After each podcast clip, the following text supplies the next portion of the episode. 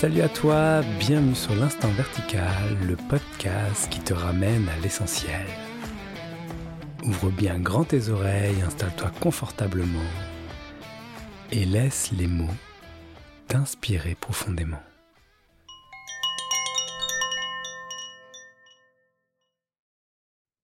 Bonjour, bienvenue dans ce nouvel épisode de l'Instant Vertical. Aujourd'hui, je suis avec Diane Gagné. Salut Diane. Bonjour. Ravi de te rencontrer, Diane. Euh, c'est une grande joie. Donc là, on, échange France-Québec. Euh, je ne sais pas quelle heure il est chez toi. Ah, il est tôt, là. Il est tôt. Il est 8h25 euh, le matin. Ah oui, d'accord. OK. Donc, Diane, je t'ai rencontré via une vidéo que tu as partagée il n'y a pas longtemps sur la légitimité d'être. Oui. Voilà. Et ça m'a très inspiré pour faire un épisode avec toi sur ce sujet. Et euh, juste pour mettre un peu de contexte, je te présente euh, vite fait euh, aux auditeurs, aux auditrices, et puis après, je te propose une première question et ça lance notre échange. Ça te va? Oui, c'est correct. Alors, Diane, donc toi, tu partages depuis pas mal d'années entre la France et le Québec sur une réalisation qui s'est vécue pour toi assez de manière brutale et qui s'est intégrée au fur et à mesure. Et tu partages vraiment un message d'amour, une voix du cœur et, et aussi à vraiment vivre pleinement l'instant, à, goûter l'instant euh, tel qu'il est. Et euh, tu partages essentiellement euh, via ta page Facebook et aussi une chaîne YouTube. Et puis de temps en temps, quand c'est en demande, des satsangs, de l'accompagnement en individuel. Mais tu as du goût pour le groupe, comme tu m'as dit tout à l'heure. Est-ce que ça te va comme, comme présentation? Est-ce que tu veux rajouter oh quelque chose? Non, non, non, c'est bien correct comme ça, c'est parfait. Alors, pour euh, lancer cet épisode sur la légitimité d'être, euh, ce qui m'a vraiment touché dans la vidéo que j'ai vue de toi euh, la dernière fois, c'était que tu, racontais l'histoire que quand il y a eu cette réalisation pour toi et qu'il y a eu aussi l'élan du partage, eh bien, tu as trouvé aussi des portes fermées, que tu as, tu t'es confronté à, de l'ordre de, de sachant, comme ça que tu les as nommés dans la vidéo, et que euh, à partir de là, il y a eu beaucoup de questionnements autour. Euh, bah, est-ce qu'il y a des niveaux, de la légitimité à, pouvoir partager? Et voilà, c'est à partir de ça que, cette matière-là que j'ai envie qu'on échange. Donc ma question, c'est qu'est-ce qui s'est passé pour toi lorsque tu as eu l'élan de partager? Ça a été un beau chemin euh, d'apprentissage que, de surmonter toutes les peurs qui étaient autour de ça et qui se sont euh, révélées quand même euh, assez rapidement. Euh, comme on a discuté un petit peu avant l'enregistrement, dans le fond, sans revenir sur toute l'histoire, hmm. moi, l'élan est, venu très, très, très rapidement, dès le retournement de conscience qui, moi, m'a amené un effondrement très rapide et très complet de toutes les, les structures il y a eu cet élan-là de partager. Mais c'est pas parce que il y a reconnaissance de la vraie nature que l'effondrement de toute la, la, la structure, euh, je dirais, euh, psycho-corporelle qui est autour de tout ça, qu'il n'y a pas encore des peurs qui sont là, puis encore euh, des trucs qui sont là et qui demandent à être vus. Au contraire, il y en a généralement beaucoup. et et moi, j'étais déjà dans, dans un processus qui, qui dont j'avais vraiment, mais, mais, vraiment aucun contrôle. Puis dans le fond, c'est un peu ça le processus, hein, c'est de nous faire réaliser qu'on n'a pas de contrôle, que le contrôle est froid. donc, euh, donc là, mais moi, c'était un point où, euh, tu sais, j'avais plus le contrôle de mon corps ni de ma psyché. Euh, je pouvais partir dans des états de transe à tout bout de champ. Bon, bref, c'était très, très, très déstabilisant. Mais en même temps, c'était euh, rempli d'un amour euh, qui, moi, pour moi, était très dévotionnel et, et, me dépassait totalement et m'effrayait même à, plusieurs égards. Et à l'intérieur de cette, cet amour-là, qui était plus grand que nature, là, qui était mmh. même, je dirais, qui avait une qualité énergétique qui était même difficile à supporter pour le corps au début, euh, il y avait ce mouvement-là qui me poussait toujours vers le partage et, et, et je devais me commettre. J'avais pas le choix parce que sans ça, ça devenait tellement souffrant intérieurement, ça tirait tellement que j'avais pas le choix que de me commettre. Puis là, j'ai commencé toutes sortes d'initiatives. Ça a été euh, des sites web. J'ai fait un podcast, mmh. moi aussi, pendant un certain temps. Euh, j'ai eu plusieurs pages Facebook que j'ai abandonnées, recommencées parce que justement, j'avais de la misère à, à, à, persister dans ce mouvement-là. Je me décourageais souvent. J'ai commencé aussi à écrire un manuscrit. Bref, j'ai essayé toutes sortes de façons de partager et à travers toutes ces tentatives d'exploration-là, ben oui, rapidement, je me suis euh, butée à des, à des hmm. portes qui se sont fermées ou même ou parfois simplement de l'indifférence, là, de l'absence de réponse et de retour sur les tentatives que j'ai faites pour aller vers des gens qui étaient associés soit à des communautés ou des groupes, puis j'avais le goût de me joindre à ces gens-là, soit pour proposer mes services, partager tout ça. Et, et, et là, euh, ou ben, simplement les maisons d'édition, quand j'ai eu mes, euh, mes, mes, projets de manuscrits où là, bon, il y a eu des refus, ça, je m'y attendais. Là, j'étais pas euh, dans l'illusion de croire que je serais publiée euh, à la première tentative comme ça. Mais la façon dont ça s'est fait à certains endroits, euh, moi, j'étais dans ma naïveté et cet amour-là débordant qui me remplissait, hmm. qui débordait partout. Et là, à chaque fois, c'était comme une claque au visage de, me dire, ben, ben voyons, on n'est pas dans l'amour, on n'est pas dans l'ouverture, on n'est pas dans cette cette, ouverture-là à notre prochain, moi, il y avait de ça qui me heurtait à chaque fois. Mais bon, euh, c'est ce qui était, c'est ce qui était. Fait que c'était intéressant parce que ça m'a permis de voir euh, que j'avais placé beaucoup d'illusions aussi dans cette, euh, ce nouveau monde de la spiritualité parce que bon, ma place, je la trouvais pas ailleurs dans la vie il n'y a pas de place à trouver, mais on est toujours un peu dans cette illusion-là d'essayer de hmm. trouver son endroit, puis, puis, puis, puis des gens avec qui on peut raisonner et partager. Et là, je, je, inconsciemment, j'avais fondé beaucoup d'espoir là sur cette euh, nouvelle communauté spirituelle là que je découvrais en, naviguant sur le web. Et, et, là, à chaque fois, je voyais que j'avais mis des gens sur des podiums et que là, euh, la vie me les faisait dégringoler de le podium d'une certaine façon pour que moi, je me vois aussi à quelque part là-dedans et que je vois qu'il y avait une certaine valeur dans mon propos puis dans ce que j'avais à mmh. partager puis que j'arrête de me définir aussi par le regard de l'autre. Euh, mais à chaque fois, c'était une claque au visage et, et, et, ça me permettait de voir ce qui avait besoin d'être vu. Fait que c'était correct. Hmm. Là, le chemin, à quelque part, je le regarde aujourd'hui puis je me dis, il était magnifique. Euh, il m'a permis hmm. aussi parce que parfois, on traverse cette illusion-là sur le chemin spirituel. Hein? Là, on tombe dans l'illusion spirituelle qu'on a compris quelque chose, qu'on a vu quelque chose que le reste des non-éveillés n'auraient pas vu. Et là, on se prend un peu au jeu de ça, mais finalement, moi, tout ce que ça m'a fait voir, c'est que les gens qui naviguaient dans cette nouvelle cette nouvelle réalité-là. Enfin, pour moi, c'était une nouvelle réalité, c'était un nouvel univers que je découvrais n'étaient pas différents de ceux que j'avais rencontrés euh, dans les autres domaines où j'avais œuvré avant, que ce soit le domaine des arts ou le, domaine judiciaire. Là. Je, vois, je rencontrais les mêmes qualités chez ces gens-là et les mêmes euh, défauts, si on peut dire. Là, hmm. c'est pas vraiment des termes que j'aime à utiliser, mais on peut les employer pour les fins de la discussion. Je rencontrais les mêmes caractéristiques chez ces gens-là, les mêmes euh, les mêmes histoires qui se racontaient hmm. euh, et qui sont faciles de se raconter, que on a saisi quelque chose que l'autre n'aurait pas saisi, qu'on est rendu à un endroit que l'autre ou l'autre serait pas rendu. Euh, alors que tout ça, c'est juste des histoires. C'est juste des histoires. Ce personnage-là n'a jamais existé, n'existera jamais. Et tant que il y a une histoire à quelque part qui se raconte intérieurement, que moi j'ai compris quelque chose que l'autre n'a pas compris, ou qu'il y a cette, euh, cette, ce simple ce simple élan-là de dire euh, ça, ça me fait vibrer, puis ça, ça me fait pas vibrer. Hmm. Oui, c'est normal qu'il y ait des choses qui nous fassent vibrer plus que d'autres parce que euh, on a tous une certaine couleur intérieurement, puis on finit par connecter à des gens qui ont cette couleur-là aussi, puis on finit par vibrer avec les gens qui vibrent un peu et qui tiennent le même discours que nous. Mais ça, ça demeure pour moi encore beaucoup du personnage.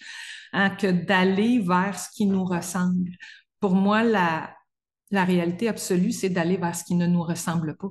Et, et c'est de se frotter à la différence de l'autre. Pour moi, l'absolu, il n'y a pas de couleur, il n'y a pas de saveur, il n'y a pas d'odeur. C'est ce grand ouvert-là qui est perméable et, et ouvert à l'instant tel qu'il se présente. Et dans cet instant-là, ben, il peut y avoir quelque chose qui ne nous ressemble pas, mais vraiment pas. Hmm. Et, moi, les quelques fois où je me suis fait dire euh, Ah, ce que tu écris, euh, ça m'apprend rien, J'étais comme, ben oui, mais c'est parce qu'il n'y a rien à apprendre. Tout est à désapprendre. Moi, j'ai pas compris qu'on me tienne ce discours-là sur le chemin. Puis à quelque part, oui, je l'ai compris parce que j'ai fini par me prendre au jeu de ça, moi aussi. Tu sais, je veux dire, je suis là à parler des sachants, là, mais moi aussi, j'ai joué aux sachants. Mais la magie de ça, c'est que j'ai pas joué, en tout cas, moi, à l'époque, je l'ai vu avec le recul, j'ai fait, ah oui, OK, là, Diane, tu viens de jouer au sachant. Mais, mais moi, je l'ai jamais fait, puis je pense qu'il y a bien des gens qui sont exactement dans la même position où j'ai été, ou où je peux être encore à, certains moments, de, de, de, de, vouloir simplement partager. De vouloir simplement dire, ah, OK, toi, tu me fais voir telle chose, mais, mais moi, je le vois comme ça. Puis, puis est là la difficulté. Est-ce qu'on peut se rejoindre dans nos façons différentes de voir les choses parce que c'est de se rejoindre là-dedans qui permet de bonifier puis d'enrichir que de s'ouvrir à la perspective au point de vue de l'autre. Hmm. Fait que des fois, le rôle du sachant, il est pas mauvais non plus, tu sais. Puis moi, je, je l'ai beaucoup parce que, bon, le vidéo dont on parle, là, moi, je le faisais en réponse à, à Elvira, là, qui a son compte La conscience s'amuse, puis qui avait fait, euh, euh, qui avait fait un texte où elle disait, bon, je vous ai vu les sachants, je vous ai entendu et je vous ai compris. Puis je la comprenais, puis je la rejoignais totalement là-dedans. Puis j'étais comme, mon Dieu, que oui. Mais on l'a tous vécu. Puis moi aussi, je l'ai vécu via mes comptes Facebook et Instagram, d'avoir droit à ces, monologues-là euh, de gens qui, qui débarquent en dessous. Puis je l'ai vécu aussi beaucoup dans les groupes de discussion à caractère spirituel, où là, des fois, il y a des échanges interminables qui partent en dessous d'un texte ou d'une publication où là, tout le monde se confronte dans sa vision de l'absolu. Ben oui, mais justement, c'est l'absolu. On peut en parler euh, indéfiniment de tout ça, puis on a tous et chacun notre façon de le vivre, de le ressentir et de le partager, de le transmettre, puis comment on peut se rejoindre là-dedans plutôt que de tenter de, de encore d'une certaine façon de dire ça, ça me parle, puis ça, ça me parle pas. Quelque part, tout et rien devrait nous parler. Là on devrait toujours avoir cette fraîcheur-là de dire comment je peux, dans l'instant, simplement accueillir ce qui est là. Fait que le sachant, il a son rôle pour nous faire voir un autre volet, puis nous faire voir aussi en nous ce qui demande encore à être vu à ce niveau-là. En tout cas, du moins à mon sens, puis c'est ce que j'ai essayé de transmettre dans la vidéo, puis de pas juste dire « Ah ben oui, mais le milieu de la spiritualité, il est comme ci, puis il est comme ça. Mmh. Ben, il est pas différent des autres milieux parce que c'est ça la nature humaine. C'est ça la nature humaine, c'est cette difficulté-là qui est encore bien présente en chacun et chacune de nous de simplement s'ouvrir à la différence. Merci Diane. C'est intéressant ce que tu dis là sur euh, vraiment ces dernières phrases. Enfin, ce que tu as dit en général était très intéressant, mais le fait de, de rappeler que euh, ce milieu dit spirituel est exactement à la même couleur que l'humanité. Au final, c'est l'humanité qui fait la spiritualité. Ça, ce n'est pas quelque chose qui est à part ou qui serait mieux ou qui serait plus avancé, etc. Et ça, c'est, je trouve ça important de, de, le noter, en tout cas. Et en même temps, que la conscience est à l'œuvre et que, et que ça aussi, c'est juste et que ça aussi, ça apporte. Et j'aime beaucoup ton histoire qui, qui le rappelle vraiment parce que ça, c'est une justesse. À un côté, il y a un côté paradoxal pour euh, ce qui essaye de comprendre ça, mais dans le ressenti, c'est juste parce que même une porte qui se ferme, elle a, elle a de la valeur d'être. Oui, oui, oui, parce qu'une porte, ça, ça m'a pris du temps à le comprendre. Une porte qui se ferme, c'est pas un refus, c'est pas un rejet, c'est une redirection. Mais la redirection est illusoire quelque part parce que hmm. c'est juste une redirection vers soi c'est juste toujours un retour vers soi de dire, OK, mais, mais qu'est-ce qu'est-ce que qu'est-ce que j'ai pas vu en moi dans ça? Qu'est-ce que, qu'est-ce que, à quoi ça fait écho en moi? Puis, puis, comment je, je ben, pas je réagis, là, parce que c'est pas la bonne expression, mais comment je me positionne? Comment je me positionne par rapport à ça, de dire, OK, ben là, ça vient chercher ça, ça vient chercher telle réaction. Et la réaction, ben, c'est toujours le mental qui essaie de récupérer le truc pour, pour, pour essayer de le comprendre.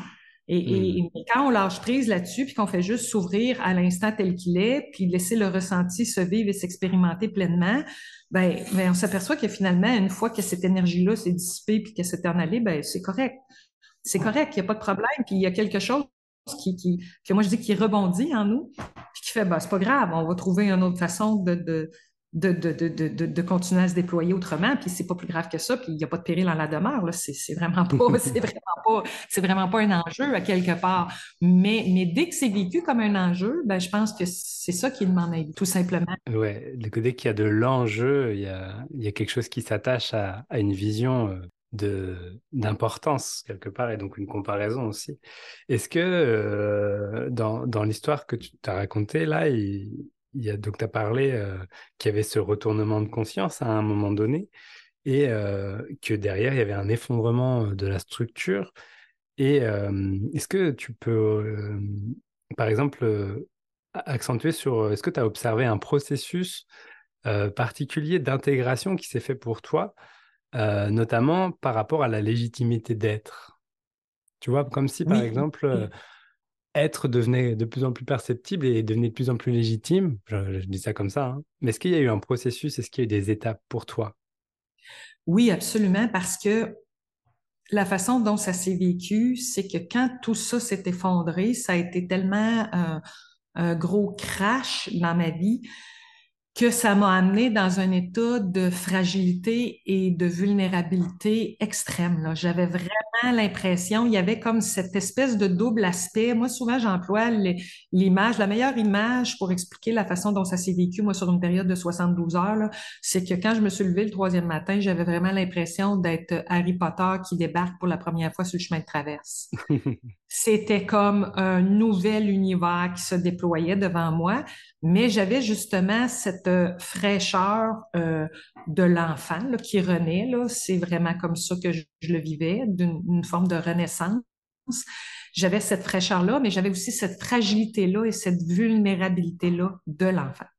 OK, euh, qui était dans une une naïveté, une sensibilité, une perméabilité aussi, parce que moi, ça a passé par un éveil de Kundalini, donc la sensibilité euh, énergétique, là, soudainement, moi, s'est révélée. Moi, pour moi, c'était ça le nouvel, le nouvel hmm. univers. Là. là, moi, ma vie s'est mise à se vivre de la perspective de l'être vraiment là, de, la, présence finalement. Fait que là, là au niveau euh, énergétique, euh, je veux dire, tout était ressenti là, avec d'une façon euh, décuplée, là, qui était vraiment très difficile à vivre, mais dans un amour et une ouverture euh, qui était également très, très, euh, très beau.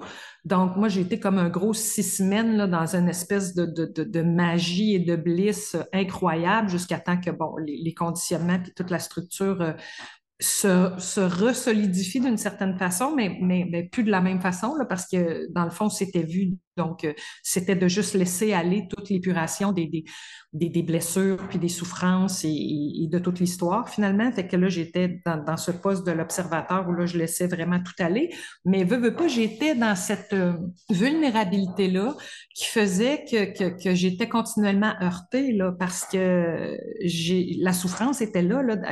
La souffrance et l'amour, c'est simplement les, deux faces d'une seule et même médaille. C'est exactement la contrepartie l'un de l'autre. Donc, à la hauteur et à la mesure de l'amour qui était là et qui, grandissait de façon exponentielle et, à la vitesse grand V, il y avait aussi toute la remontée des souffrances émotionnelles.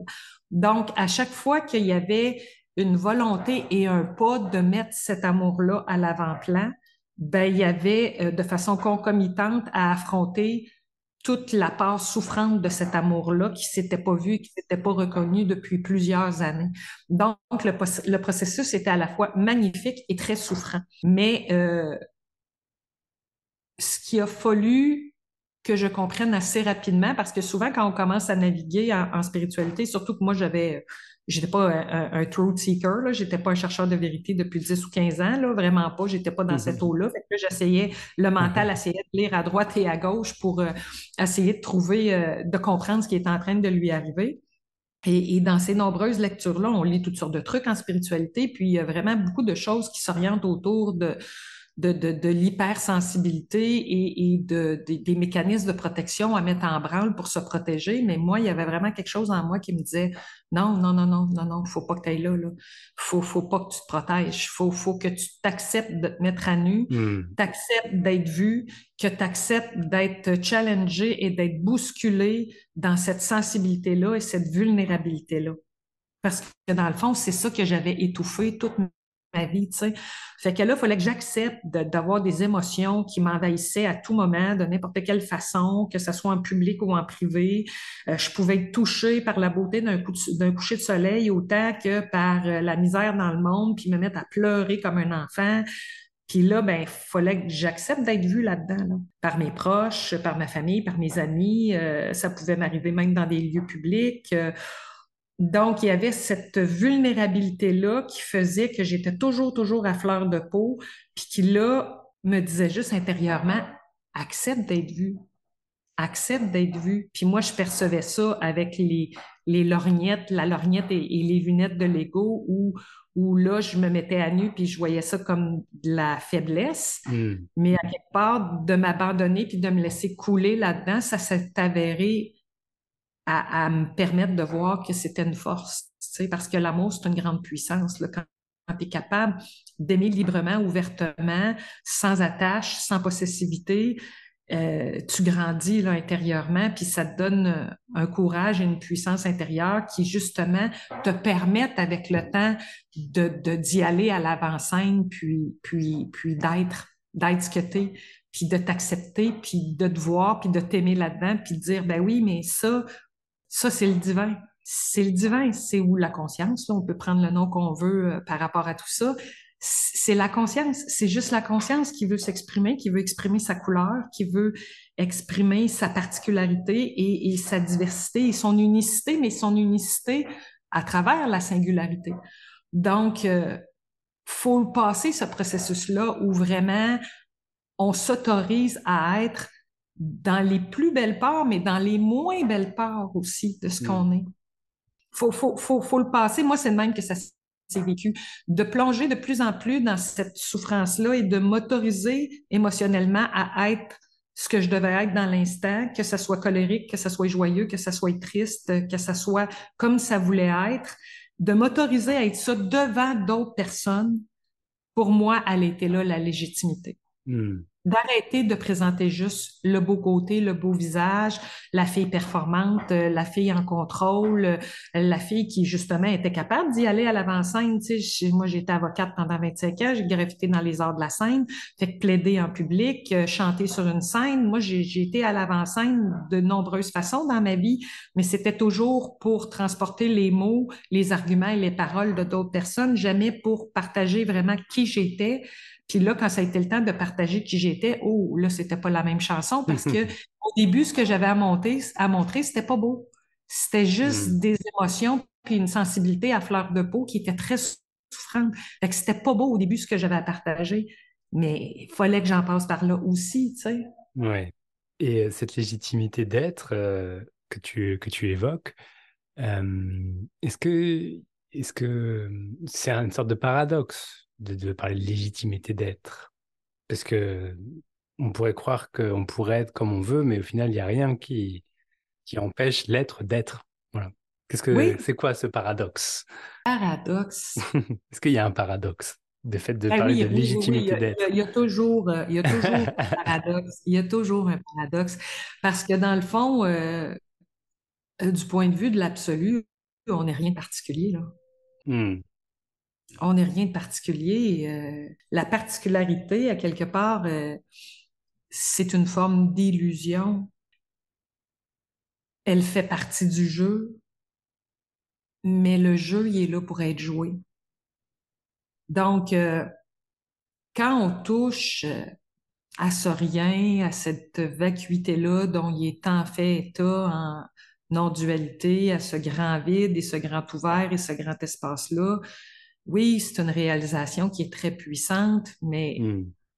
c'est pas euh, c'est pas la fin ou euh, c'est pas la fin de quoi que ce soit. Ça peut être la, c'est la fin d'une certaine forme de quête, oui. C'est la fin de la quête du personnage parce qu'il est vu que le personnage n'existe pas réellement, n'a jamais vraiment existé. Mais euh, c'est loin d'être la fin du vécu existant au contraire, mm. La renaissance de quelque chose au niveau existentiel. C'est le fait de redéployer quelque chose qui va vraiment s'aligner et se teinter toujours d'une certaine particularité. Hmm. Toujours. Il va toujours y avoir une certaine particularité. Il va, tu sais, unicité, là, ça se voit des deux bouts de la lorgnette, là, euh, hmm. de la lunette, là. Ça se voit dans le grand tout, l'absolu, le grand rien et le grand vide, mais ça se voit aussi dans toute la singularité de ce qu'on est. Puis le hmm. paradoxe, c'est de fusionner les deux. C'est de fusionner les deux et de laisser cette conscience et cet amour plus grand que les parts de soi qui sont limitées s'exprimer à travers les limitations de la forme. Mais pour pouvoir s'exprimer à travers les limitations de la forme, il faut les voir et les embrasser, ces limitations-là. Il ne faut pas lutter et être en résistance contre elles. Parce que sans ça, euh, on entrave le flux de la vie. Hein. La vie, c'est quelque chose de mouvant et de chaotique qui tente de s'exprimer à travers quelque chose qui est excessivement paisible, stable et immuable. Et comment on réussit à conjuguer ces deux réalités-là? Pour moi, elle est là l'intégration du hmm. processus. Si on n'est pas capable d'intégrer ces deux réalités-là, le chaos et la lumière en nous, on peut pas vraiment se redéployer dans l'existence on demeure soit planqué en conscience dans cette zone-là où c'est très confortable d'être dans le poste d'observateur puis de regarder ce qui se joue. Puis de ce poste-là, c'est très facile de jouer au sachant hein, hmm. parce que là, on est dans la lorgnette, on est dans la, vision de l'esprit. On est vraiment euh, dans la première portion de la réalisation de je suis un esprit. À, à la base, c'est ce qu'on est. Tu sais, quand on dit on est des êtres spirituels, venus vivre une expérience terrestre, ben, la première portion, c'est de réaliser que nous ne sommes pas ce corps, nous ne sommes pas ces limitations-là, nous sommes pur esprit, pure conscience. Mais si on en reste là, on demeure au stade de l'esprit, cette vision froide et analytique qui peut avoir une vision très pénétrante de la vie, mais qui demeure toujours dans un poste d'observation, là, à justement, quelque part, juger et jouer au sachant et dire, moi, j'ai hmm. compris. Mais ça, c'est pour moi, ça peut être la fin d'une quête, oui, parce qu'il est vu à ce moment-là qu'il n'y a pas de personnage. Mais, mais, mais pourquoi il est là, le personnage? Ben, c'est aussi pour voir qu'à travers notre humanité et les limites de celle-ci, il y a quelque chose de plus grand qui peut s'exprimer. Cette conscience, cet amour-là peut s'exprimer à travers nos limitations si on s'ouvre et qu'on permet à toute cette vie-là qui afflue en nous et qui veut juste se manifester, de s'unir à la puissance de cet esprit-là qui, lui, est rempli de sagesse à quelque part. Mais cette vie-là qui, elle, veut se manifester, s'exprimer, c'est la dimension amoureuse de ce qu'on est.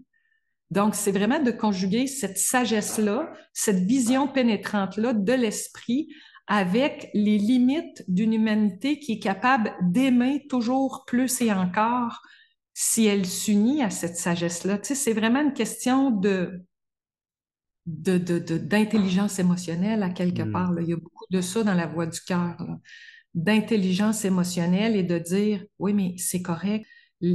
Si le jeu se joue comme ça, c'est que c'est voulu qu'on expérimente tous et toutes des limitations, qu'on expérimente tous et toutes du chaos, euh, de la désorganisation, puis comment on peut juste mettre un peu plus de bienveillance et d'amour là-dedans et de s'accueillir les uns et les autres dans ça. Ça fait tomber les paradoxes. oui, et voilà, il n'y en a plus de paradoxes à ce moment-là. Il y a juste à, à être pleinement ce qu'on est, dans toute la reconnaissance de ce qu'on est, autant dans les dimensions infinies, stables et immuables de ce que nous sommes, que dans les dimensions limitées que nous sommes, parce que nous en avons tous et toutes des limites. Là. Merci Diane. Et euh, pour, euh, pour conclure cet épisode, euh, est-ce que tu aurais, imagine que quelqu'un vienne te poser cette question et te demande comment, parce que généralement les questions commencent souvent par comment, comment, comment je peux faire pour retrouver ma légitimité d'être? Qu'est-ce que tu aurais envie de lui dire? Ben, il faut juste s'accueillir tel qu'on est. Hmm s'aimer, s'accueillir tel qu'on est, puis embrasser chacune des petites parts de nous qui, qui de façon tout à fait naturelle, voudraient être autre chose que ce qu'elles sont. Ça aussi, c'est normal de vouloir être autre chose que, que ce qu'on est. Je veux dire, on est tellement, euh, on est tellement euh, imprégné et baigné dans un monde d'images, de symboles, euh, de concepts et de formes qu'on est bombardé continuellement par toutes sortes de formes autres que la nôtre. Fait que c'est normal de vouloir, à certains moments de nos vies, vouloir être autre chose que ce qu'on est, puis vouloir euh, aspirer à mieux. C'est tout ça, c'est tous des mécanismes qui font partie de ce que nous sommes et qui sont beaux. Puis quand ça se manifeste, il faut juste dire, ben oui, c'est correct. C'est correct, mais dans le moment, je pense qu'il est plus important d'accueillir ce que je suis que de vouloir être autre chose que ce que je suis. Ben merci. Merci Diane beaucoup. Est-ce que, je sais que tu utilises le mot Amrit comme euh, nom spirituel, est-ce que tu pourrais nous donner la signification? Je suis curieux. Ben, Amrit, c'est un terme euh, sanskrit qui fait euh, référence à ce qui est appelé dans les traditions orientales le, nectar d'immortalité, hmm. qui est illustré dans d'autres traditions comme le soma, l'espèce de, de c'est l'espèce de breuvage, euh, de substance hmm. qui nous amène dans un état euh, de bliss, si on peut dire. Puis euh, moi, ce nom-là est apparu quand je suis revenue d'un voyage en Inde et avec l'apparition du nom est venu cet état de bliss-là qui, que hmm. j'avais vécu à plusieurs reprises dans les dernières années, là, durant le processus. Je le vivais de façon récurrente cette énergie-là auquel on, ne peut pas non plus, tu sais, c'est une expérience, puis on finit par se dire, bon, OK, c'est correct, là, c'est juste une expérience. mais, mais moi, depuis le voyage, il y a quelque chose de cet ordre-là qui s'est installé, puis, puis c'est est venu avec cet état, euh, bon, que je suis pas capable de, de décrire clairement parce que c'est très transcendant, est venu avec ça, ce nom-là. Puis pour moi, ben, il résonne. Donc, euh, j'ai décidé de l'utiliser euh, pour mes trucs sur le web. Voilà. Ça marche. Bah, merci beaucoup, Amrit Diane Gagné. merci beaucoup pour ton partage profond, énergique et clair. Ben, merci beaucoup. Ça m'a fait plaisir. Merci de l'invitation, Benjamin. Ça, ça a été un plaisir pour moi de discuter avec toi. si les auditeurs et les auditrices ont envie de te contacter ou de voir ce que tu fais, où est-ce qu'ils vont? Ben, euh, et sur ma page Facebook et sur ma chaîne euh, YouTube, euh, qui sont au nom d'Amrit les deux, il y a le lien et vers mon site web et bon, il y a un lien hmm. Linktree qui, fait le, lien qui est un lien fourre-tout finalement qui mène à, toutes mes plateformes. Et, sur mon site web, ben, il y a mes, coordonnées où me contacter si on veut me contacter personnellement. Ça marche. Donc on tape Amrit dans YouTube, A-M-R-I-T. Et on te trouve sous le nom de Amrit Diane Gagné. Oui, aussi. Il y a deux pages. Il y a la page perso Diane Gagné et il y a la page Amrite sur Facebook. Eh bien, super. Merci beaucoup euh, de ta participation, de tes réponses, de ta clarté. Et puis, euh, c'était une joie d'échanger avec toi. Merci, ça a été un plaisir partagé. Merci beaucoup, Diane, et je te dis à bientôt. À bientôt. Merci de votre écoute.